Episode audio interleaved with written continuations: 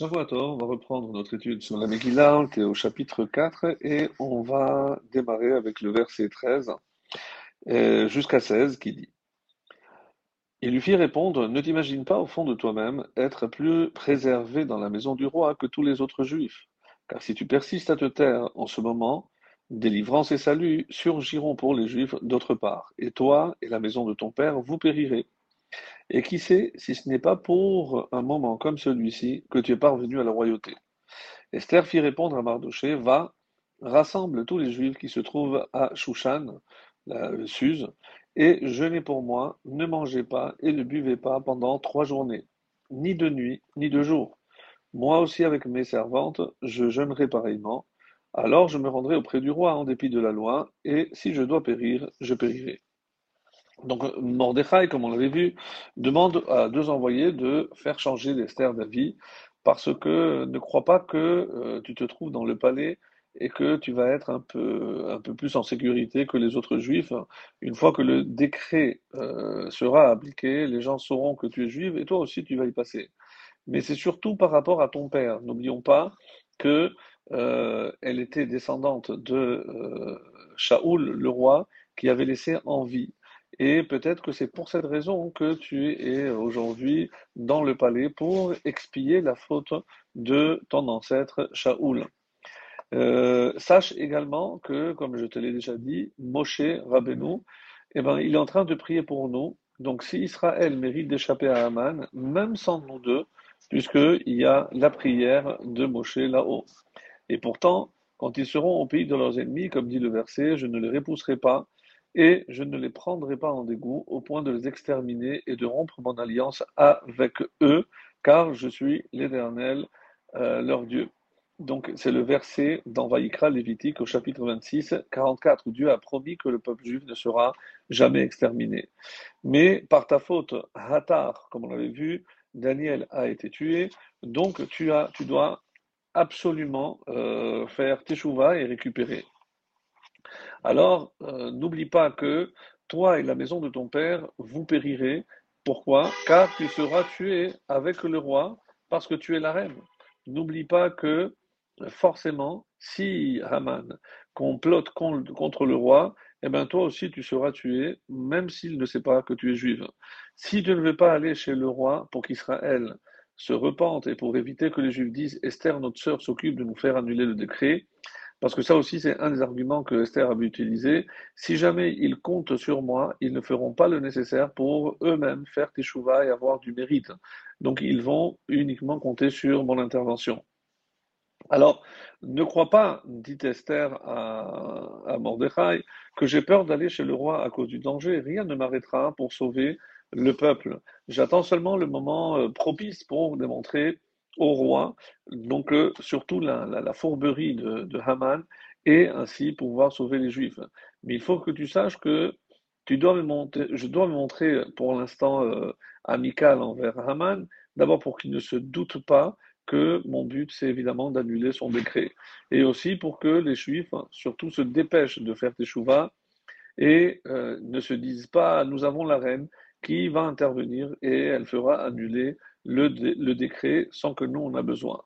Et vu que euh, les arguments utilisés par Aman, comme on l'a vu, Yeshnoam Mefozar Mforad, il est un peuple dispersé et surtout séparé. Donc maintenant, profitant qu'il n'y a aucune unité, Haman a réussi à convaincre Achashverosh, le roi Achashverosh. Donc c'est pour ça qu'Esther a répliqué, va réunir tous les juifs, qu'ils soient unis.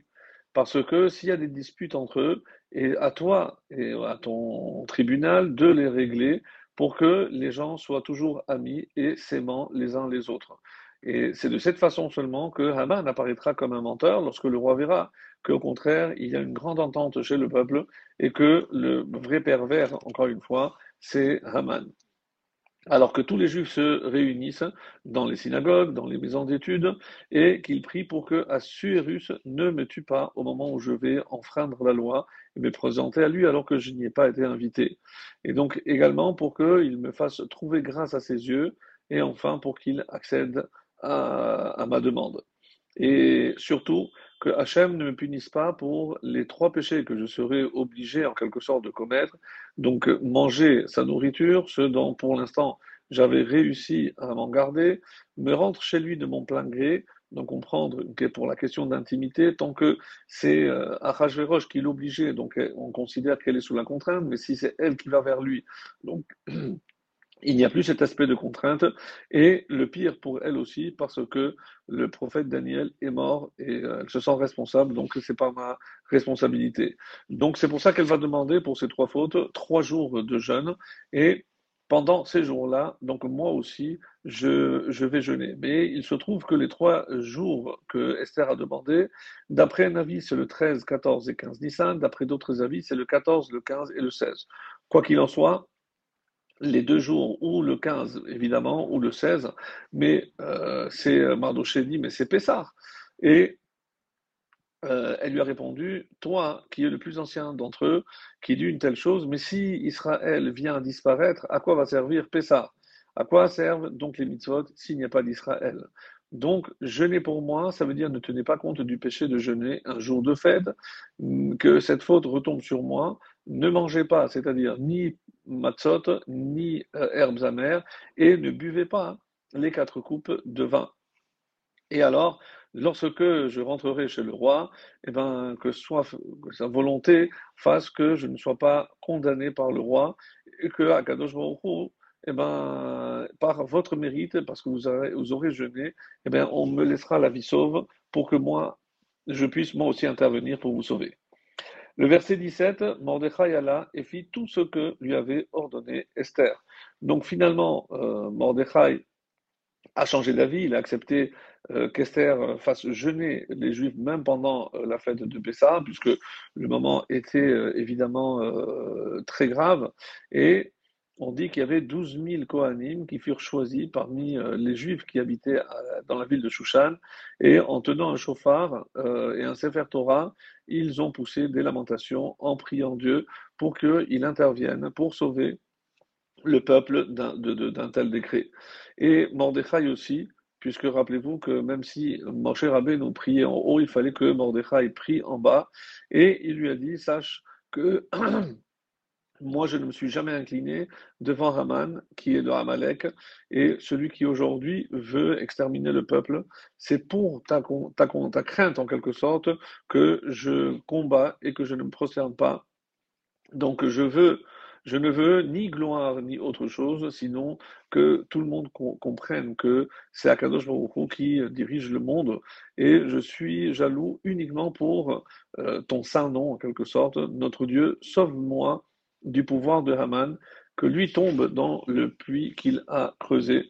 Et c'est finalement toutes ces paroles et toutes ces prières, puisque de son côté aussi, la reine Esther a imploré à son tour donc la pitié d'Hachem, du maître du monde, euh, parce que, non seulement elle la craignait pour elle-même, mais surtout pour son, son peuple. Et elle a dit, toi qui as créé le monde et qui règne sur tout l'univers, aide maintenant ta servante, car je n'ai plus que toi pour m'aider.